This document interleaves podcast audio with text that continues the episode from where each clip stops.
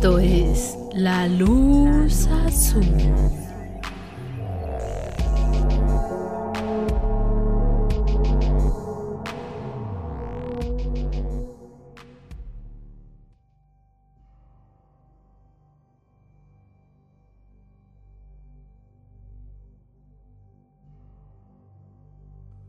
Hola, muy buenas noches. Sean bienvenidos a un episodio más de La Luz Azul Podcast. Antes que otra cosa nos presentamos. Mi nombre es Noemi Villalobos. Y yo soy Juan Trejo.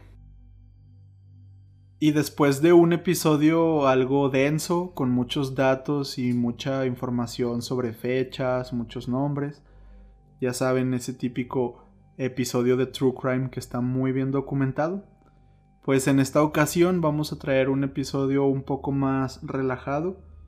Es sobre una temática que hasta ahora en el podcast no habíamos tocado y que se nos hizo bastante interesante. Entonces creo yo que sin más preámbulos vamos a comenzar de una vez y ojalá que disfruten esta historia.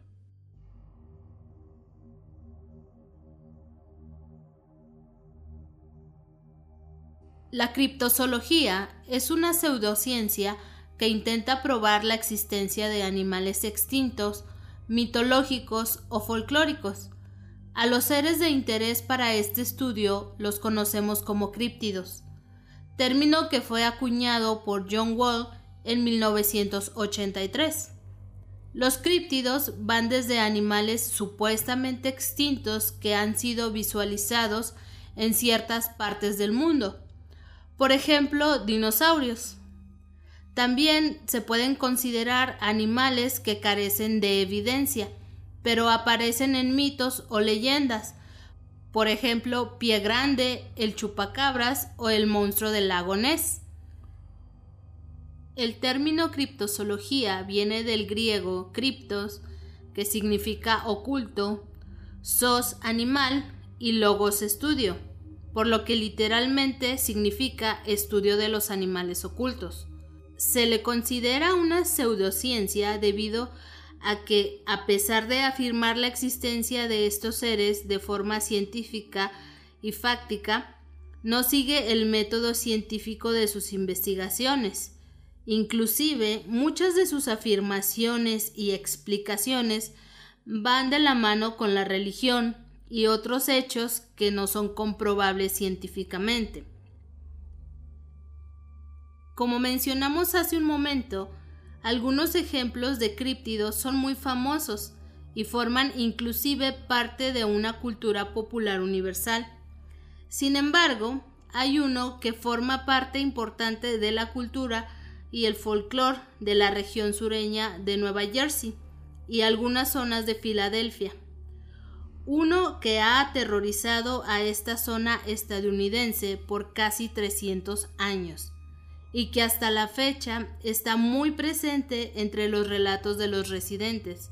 Por eso, en este episodio de La Luz Azul Podcast, vamos a contarte todos los detalles sobre la historia del demonio de Jersey. Del demonio de Jersey. Del demonio de Jersey.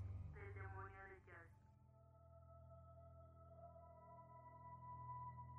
La leyenda comienza en 1735, en la zona boscosa de pinos de Nueva Jersey, donde una mujer conocida como la Madre Leeds se enteró de que estaba embarazada y a punto de tener a su décimo tercer hijo. Como nota, Leeds es el apellido de una de las primeras familias que se tienen conocida en esta área, e incluso en estos días todavía sigue habiendo muchos descendientes de esta familia por toda New Jersey. Es un apellido muy común en esta región. Pues resulta que la madre Leeds la estaba pasando muy mal en esta época, ya que su esposo, el cual era un borracho empedernido, no se esforzaba en lo más mínimo en proveer a su esposa y a sus doce hijos de lo más esencial para sobrevivir lo que los llevaba a estar prácticamente en los huesos y con una salud frágil. Totalmente desesperada por la noticia de su embarazo, la mujer alzó los brazos al cielo y le pidió a Dios que su próximo hijo fuera un demonio, y de esta manera ella ya no iba a tener que hacerse cargo de él. Unos meses después, en una noche envuelta por tormentas, la madre Leeds entró en labores de parto, siendo atendida por las parteras de su comunidad, mientras que su esposo e hijos la esperaban en la habitación de a un lado. A pesar del clima tan tempestuoso y los gritos de la mujer, el parto se dio de una forma bastante rutinaria, y el treceavo hijo de los Leeds parecía ser un bebé completamente normal. Sin embargo, unos minutos después, la petición que meses antes había sido lanzada al cielo comenzó a hacerse realidad, pues el bebé comenzó a cambiar toda su fisionomía de manera radical en frente de los presentes. El pequeño empezó a crecer muchísimo. De su cabeza brotaron dos enormes cuernos y sus dedos se desgarraron para dejar entrever enormes garras, parecidas a las de un águila. Después, de su espalda salieron alas como las de un murciélago, y su cuerpo entero se llenó de pelo y plumas. A medida que el bebé sufría todos estos cambios, sus ojos se iban haciendo más y más grandes, llenos de un color rojo brillante. Aquella bestia atacó salvajemente a su propia madre, matándola en apenas un par de segundos. Luego redirigió sus ataques a las mujeres presentes en aquella habitación, quienes completamente aterrorizadas por lo que acababan de presenciar, no pudieron reaccionar cuando aquello voló hacia ellas, atacándolas con garras y dientes emitiendo unos horribles chillidos todo el tiempo.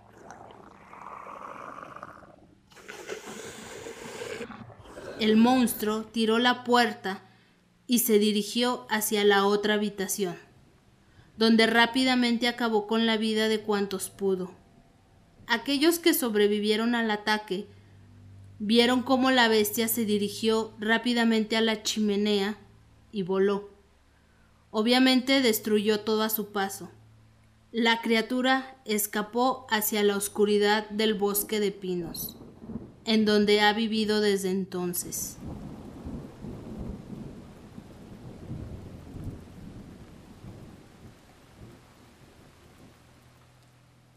La zona de los Pinares de Nueva Jersey se extiende por más de siete condados de aquel estado y en una zona bastante inexplorada, pues durante los siglos XVIII y XIX hubo varios reportes de avistamiento de aquella horrorosa bestia.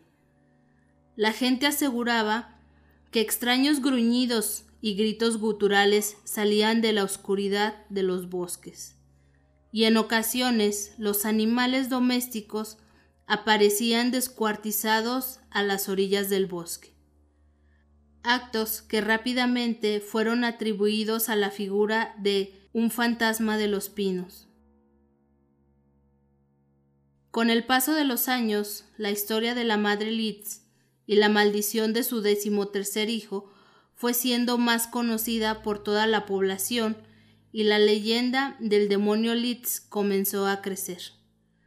Tanto que al parecer este dejó de merodear por los bosques para aparecer por los pueblos y ciudades cercanas.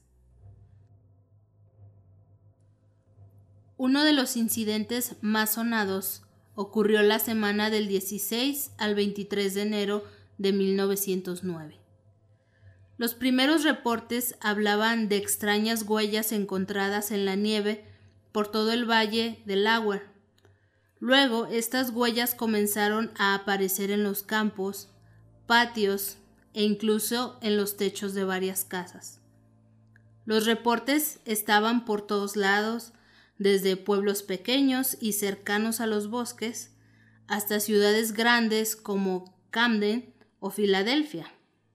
El pánico se esparció rápidamente y creció aún más cuando se reportó que en algunos pueblos los perros policías se estaban negando a seguir los misteriosos rastros.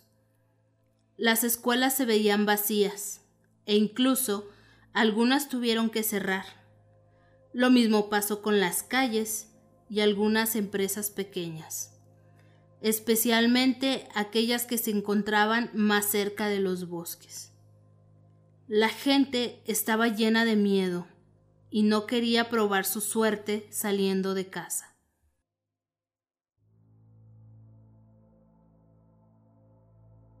Según algunos reportes, hubo quien pudo ver a la criatura en las ciudades de Camden y Bristol. Incluso hubo policías que lograron dispararle, pero nunca lograron derribarla. Unos días después, esta bestia reapareció en la ciudad de Camden, atacando a un grupo de personas que estaban reunidas en un bar y que lograron describir aquello como un canguro volador. La tripulación de una caravana en Burlington dijo haber visto al enorme animal volar justo frente a su auto, mientras que una familia en Collinswood reportó que el avestruz gigante se posó en el techo de su casa y después voló, dejando un gran hoyo en la estructura. Durante toda la semana, hubo una gran cantidad de reportes por toda la zona sur de New Jersey y algunas ciudades cercanas de Pensilvania. Incluso hubo una mujer que dijo haber visto a la bestia aterrizar en su jardín y que intentó comerse a su perro. Sin embargo, la anciana atacó al monstruo con su escoba y éste escapó volando. Me parece algo curiosa esta última situación, ya que si era como este monstruo súper gigante, no sé, me parece bastante cómico que una viejita con su escoba lo espantara. Pero bueno, son uno de los reportes que hubo en esa semana tan caótica. Luego de estas apariciones, la comunidad científica estuvo realizando diferentes investigaciones con tal de explicar el suceso. Según los informes, profesores de ciencias de Filadelfia y expertos de la institución Smithsons aseguraban que el diablo era en realidad una criatura prehistórica, puntualmente del periodo Jurásico. Según una teoría surgida por aquella época, el demonio era en realidad un pterodáctilo y había sobrevivido resguardándose en las cuevas de aquel bosque. Otra teoría surgida en Nueva York jugaba con la idea de un marsupial carnívoro oriundo de esta zona. Sin embargo, la Academia de Ciencias Naturales de Filadelfia no pudo localizar ningún registro de alguna especie que se asemejara a estas descripciones del demonio de Jersey. Toda la comunidad hablaba de esta extraña bestia, e incluso el superintendente del zoológico de Filadelfia, Robert D. Carson, ofreció una recompensa de unos 10 mil dólares por la captura del demonio. Recompensa que hasta la fecha sigue activa y todavía no se cobra. A pesar de que hasta hoy en día no se ha reportado otra oleada igual que los ataques en 1909, cada cierto tiempo aparece algún reporte extraño sobre huellas, ruidos y avistamientos de la criatura misma por toda la zona. Comúnmente se describe que el demonio de Jersey tiene un cuerpo de canguro, la cabeza de un perro, la cara de un caballo, grandes y pesadas alas de murciélago, cuernos parecidos a los de un ciervo gigante y una larga cola de reptil e intimidantes garras de águila. Navegando por Internet, descubrimos algunos testimonios donde relatan sus encuentros con esta bestia de New Jersey. El demonio en medio de la carretera. Una mujer llamada Mary Richard Christianson escribió en algunos foros su encuentro con esta bestia de la siguiente manera. Esto me ha atormentado desde que me pasó en 1972, mientras estudiaba en lo que solía ser el Glassboro State College. Ya había escuchado acerca del demonio de Jersey cuando llegué al sur del estado, pero al ser yo del norte, un mundo y cultura completamente diferente, me creía demasiado sofisticada como para creer en esas tonterías. Pues en una noche de invierno, Estaba conduciendo hacia Glassboro por la carretera Green Tree. Por aquella época, en el camino había muy pocas casas o construcciones, simplemente había algunos campos y granjas.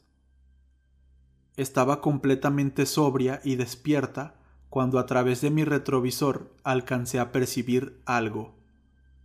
Siempre he sido muy curiosa, por lo que me orillé y me detuve para ver bien aquello que apenas había visto de reojo. Afuera todo estaba oscuro, pero la luna iluminaba muy bien la carretera, así que no tuve problema en ver a una criatura cruzando la carretera de un lado a otro, más o menos a unos diez metros detrás de mi carro. La figura era apenas más alta que un hombre. Tenía unas piernas muy delgadas, como las de una cabra, un torso parecido al de un humano y una gran cabeza con cuernos. Se movía pesadamente y no parecía importarle que yo estuviera ahí. No pude quedarme mucho más tiempo, así que en cuanto fui consciente, arranqué el auto y me fui a toda velocidad, sin parar ni mirar hacia atrás hasta que llegué a los departamentos en Glassboro. Estaba tan asustada que no quería salir a la oscuridad, así que cerré bien el auto y me quedé dormida ahí, estacionada en la residencia. Desde entonces, nunca he regresado a esa carretera, ni siquiera de día, y empiezo a temblar en cuanto pienso lo que vi aquella noche.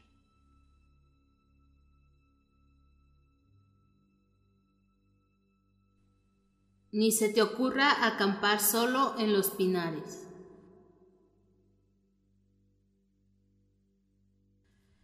Esta es una experiencia que relata un chico de nombre Keith. Solía pasar mucho tiempo en los Pinares cuando vivía en New Jersey. Y obvio, tuve algunas experiencias extrañas. Cuando tenía unos 13 años, fui a acampar yo solo cerca de las ruinas de Hampton. Llevaba un arco conmigo y estaba buscando un conejo para comer antes de que se oscureciera. De pronto sentí que algo me seguía. Estaba atrás de mí, en los árboles. Ya había escuchado algo parecido en otras ocasiones, pero nunca tan cerca de mí. Aún así, regresé a mi campamento y me coloqué fuera de la casa de campaña para cocinar. Mientras cocinaba y comía, podía escuchar los pasos entre los árboles, como si aquello diera vueltas alrededor de mi campamento, más o menos por dos horas. Cuando ya no escuché nada, me metí a la tienda de campaña. Traté de respirar y justo cuando me estaba calmando, escuché que algo caía pesadamente detrás de mí y comenzó a gritar.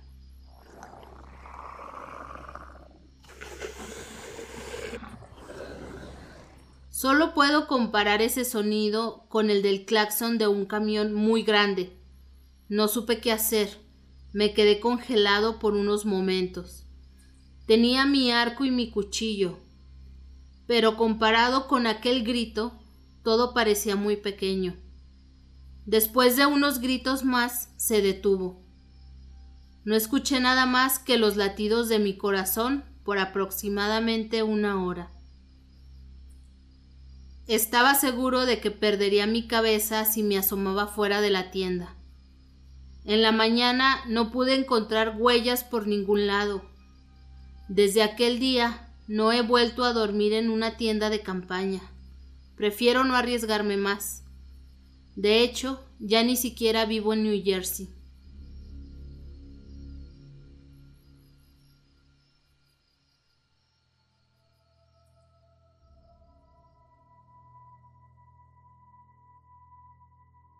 Como estos existen cientos, tal vez miles, de testimonios que aseguran haber visto, escuchado o incluso haber sido atacados por este extraño monstruo. La leyenda del demonio de Jersey comenzó en la zona de los Pinares y en nuestros días se encuentra presente en todo New Jersey, especialmente al sur, incluso al punto de ser comercializada. En nuestros días, el demonio puede encontrarse en juguetes, ropa, e incluso hay algunos filmes amateurs que tratan sobre él. De hecho, el equipo de hockey, los New Jersey Devils, heredaron su nombre de este demonio. En 1939, el demonio de Jersey fue nombrado demonio oficial del estado. Walter Edge, quien fue dos veces gobernador de este estado, alguna vez dijo en un discurso, Cuando era un niño, yo nunca fui atacado por el boogeyman como el resto de los estadounidenses. No, nosotros fuimos atacados por el demonio de Jersey, tanto de día como de noche. Esta frase es bastante curiosa, sobre todo viniendo de un político, pues nos demuestra cómo esta leyenda ha cruzado las fronteras de un simple cuento, para ser parte esencial de una comunidad, un símbolo de orgullo e identidad para los residentes de Nueva Jersey. De hecho, el demonio de Jersey tiene apariciones dentro de la cultura pop. Algunos ejemplos son en el año de 1993 en la popular serie Expedientes Secretos X, ya que ésta dedicó un episodio entero al demonio de Jersey. También aparece en el videojuego The Wolf Among Us. Ya para el 2007 también apareció peleando contra Rafael en una película animada de las Tortugas Ninja. Otro dato curioso es que hay dos películas que son un poco más comerciales y tratan sobre esta leyenda. Una de ellas es El treceavo hijo en el 2002 y The Barrens en el 2012. A pesar de que algunas personas en Nueva Jersey proclaman al demonio como un simple cuento para asustar a los niños o una pieza folclor de la localidad, hay quienes de verdad creen que es una criatura real y sobre todo una amenaza para su seguridad. Hay algunos casos de personas que no creían en absoluto en la existencia del demonio de Nueva Jersey y que cambiaron de parecer después de pasar una noche acampando en la zona de los pinares. Ahí, donde una niebla fantasmal atraviesa los pantanos y el grito sobrenatural de una criatura desconocida se puede escuchar.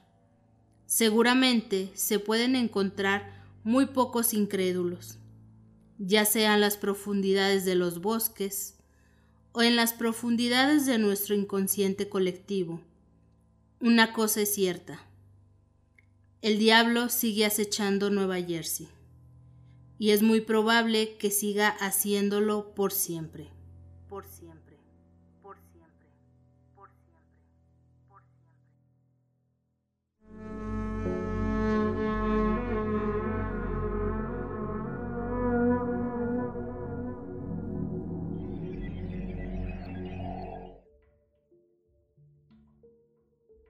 Y bueno, pues esa fue la leyenda del demonio de Jersey, uno de esos críptidos que no son muy populares como por ejemplo eh, Pie Grande o el Yeti o el Chupacabras, etcétera, etcétera.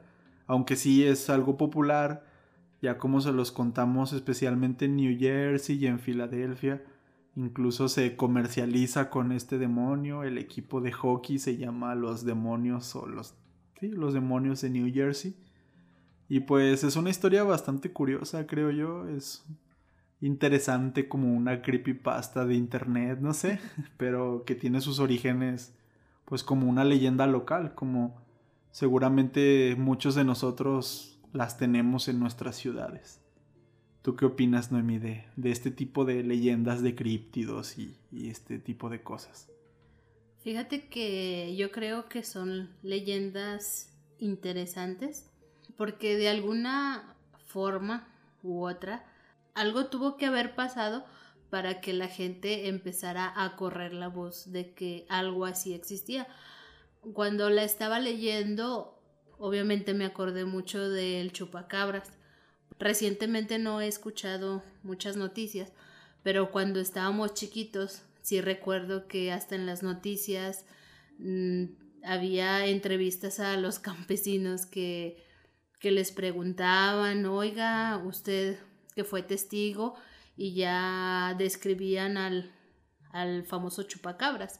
Entonces, yo creo que hasta cierto punto tienen como un pequeño toque de verdad o porque es que nació la, la leyenda.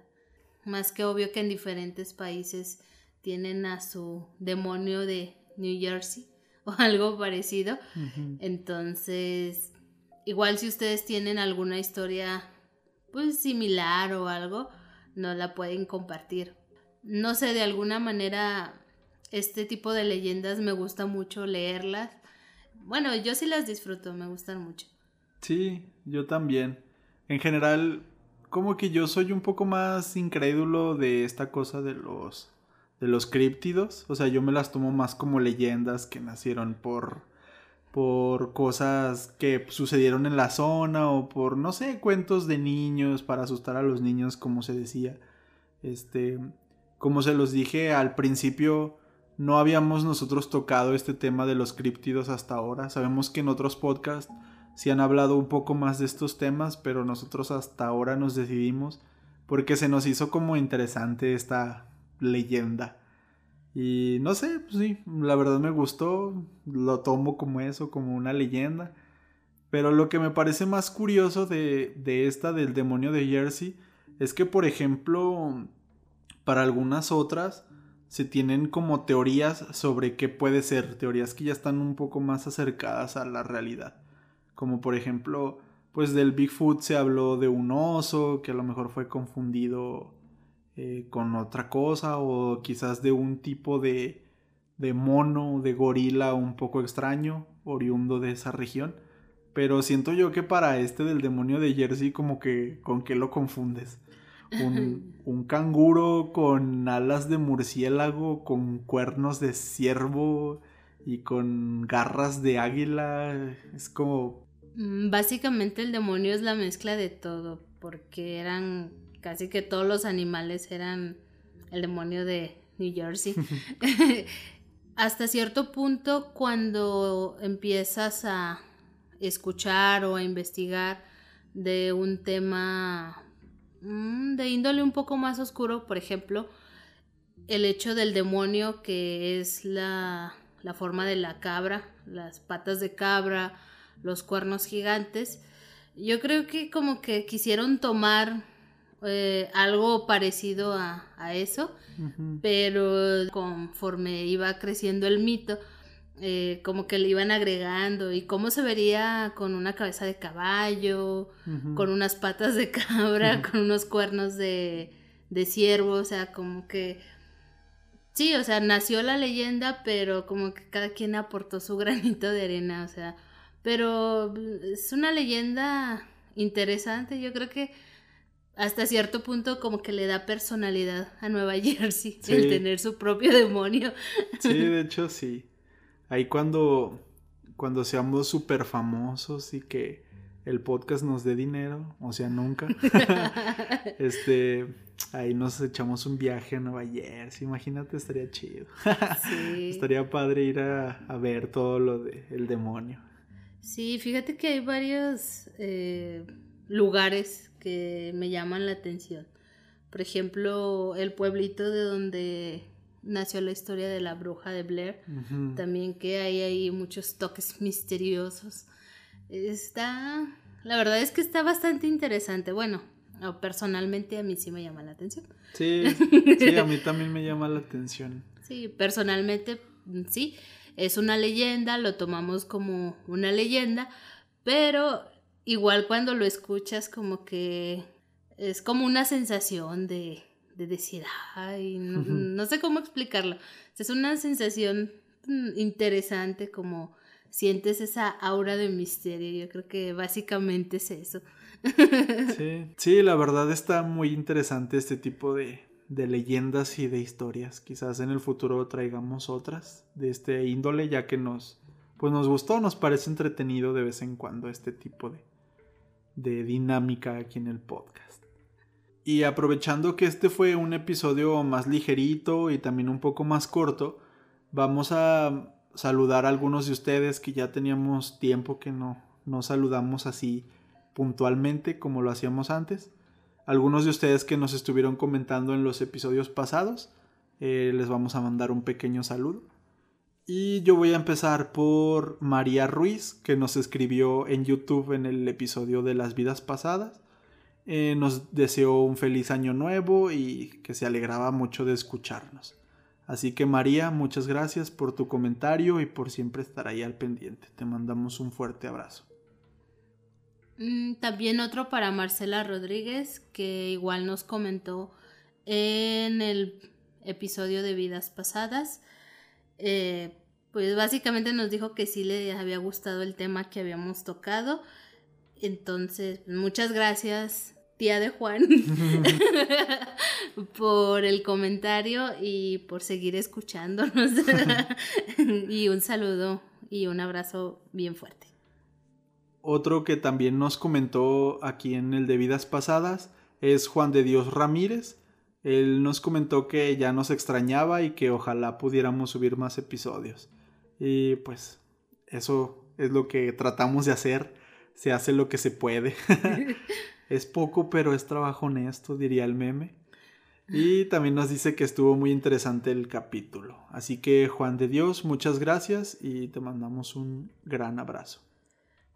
Otro va para Rodrigo Valdés, que igual en el mismo capítulo de vidas pasadas en YouTube nos dejó un comentario de sobre todo agradecimiento y nos menciona que ya nos extrañaban. y, e igual extrañábamos grabar episodio. Así que muchas gracias Rodrigo por tu comentario y te mandamos un saludo y un abrazo. Y ahora pasando con los comentarios que nos llegaron del episodio pasado de los psicópatas de Viña del Mar, queremos mandar un saludo a Francisco Aguirre que nos escribió por Instagram y ahí en su comentario nos platicaba un poco como de toda esta rencilla que hay entre la población y los carabineros o la policía chilena. Ya ven que allá comentábamos que como que era un poco evidente que había ese tipo de, de rencilla de la población con la policía. Y pues él nos platicó algunos antecedentes de toda esta historia. No solamente fue el caso de los psicópatas, sino que hay mucho detrás y muchas otras situaciones que han pasado incluso después de los psicópatas. Entonces, muchas gracias Francisco por tu comentario. Nos ayudas a como aterrizar un poco más la idea y a ver un panorama más general. Ya les decíamos en ese episodio que como no somos de Chile no logramos entender completamente el problema, pero sin embargo tu comentario Francisco fue muy muy bueno y te lo agradecemos de corazón. Así que pues nada, un abrazo hasta Chile y muchas gracias por escucharnos y por comentarnos cositas tan interesantes. Ya el último saludo va para Gabriel Alejandro Rojas Angulo, que también es de Chile, nos dejó el comentario en Facebook eh, del episodio pasado de los psicópatas de Viña del Mar y pues básicamente eh, dentro del comentario sí nos dice que es bueno saber ya que él no es de Viña del Mar, sino de Santiago, y para él le resultó un caso interesante conocer un poco más acerca de, de su país. Entonces, pues muchas gracias, Gabriel, y sobre todo, pues que nos hayan dejado comentarios gente de allá de Chile, que como acaba de decir Juan, leímos y conocimos un poco más acerca de cómo se está viviendo allá eh, para tener pues una opinión pues más amplia. Porque pues sí sinceramente nosotros podemos hablar de México porque aquí es donde hemos estado pues, nuestra vida pero sí pero igual es mucha retroalimentación y sobre todo es muy importante e interesante que nos digan en su país cómo se vive para pues básicamente van a ser cosas bien diferentes a las que nosotros estamos afrontando y se les agradece. La verdad es que personas desde allá muy lejos se tomen el tiempo de escucharnos pues muchas gracias por eso, por los buenos comentarios y por ampliar nuestro panorama. Sí, también Gabriel ahí en su comentario nos decía que nos agradecía como la variedad de elección de lugares que hemos tenido. Realmente creo que al principio los que están aquí en el podcast desde el inicio hacíamos los primeros 10 episodios fueron exclusivamente de México y después ya fue cuando empezamos a tomar casos de aquí y de por allá y aunque la mayoría son de Estados Unidos, uno de nuestros objetivos es como que hacer de todos los países de Latinoamérica y también de España y de otros países también hemos hecho de Inglaterra, de, Alemania. de, Australia, de Japón. Pero en general, bueno, al menos yo personalmente como que tengo ese objetivo de hacer de toda Latinoamérica y España, que es donde hay más personas que, que nos escuchan, por, obviamente por el idioma.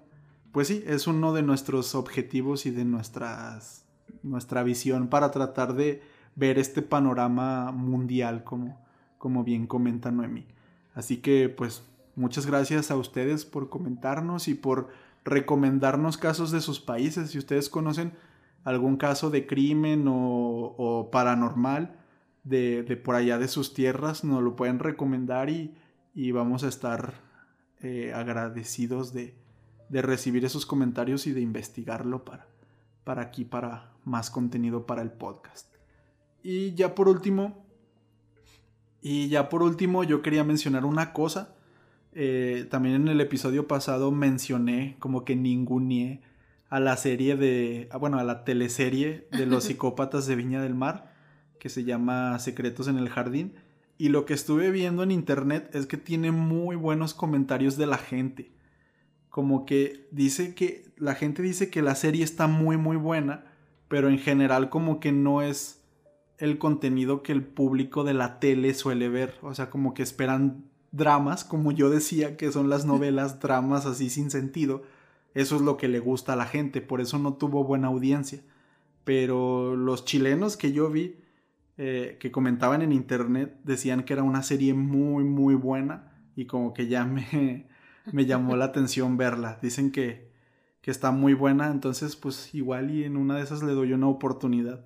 Como lo comentamos en Facebook, en el canal de YouTube de Canal 13 chileno, está toda la serie completa, toda la teleserie de los psicópatas, por si alguno lo quiere ver. Ahí les dejamos el link y pues igual y en una de esas nosotros la vemos también, porque la gente chilena dice que es una muy muy buena serie. Y bueno, yo creo que ya la charla se extendió muchísimo, como que fue más charla que capítulo. Así que les agradecemos a todos sus comentarios, todo el apoyo que nos siguen dando y sobre todo el hecho de que nos manden comentarios y, y sí, básicamente que estén atentos a lo que estamos haciendo en la luz azul.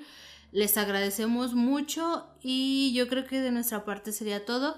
Muy buenas noches. Recuerda que puedes escucharnos en Apple Podcasts, Spotify, Google Podcasts, YouTube y otras plataformas más. Y no olvides que puedes seguirnos en Facebook e Instagram como La Luz Azul Podcast.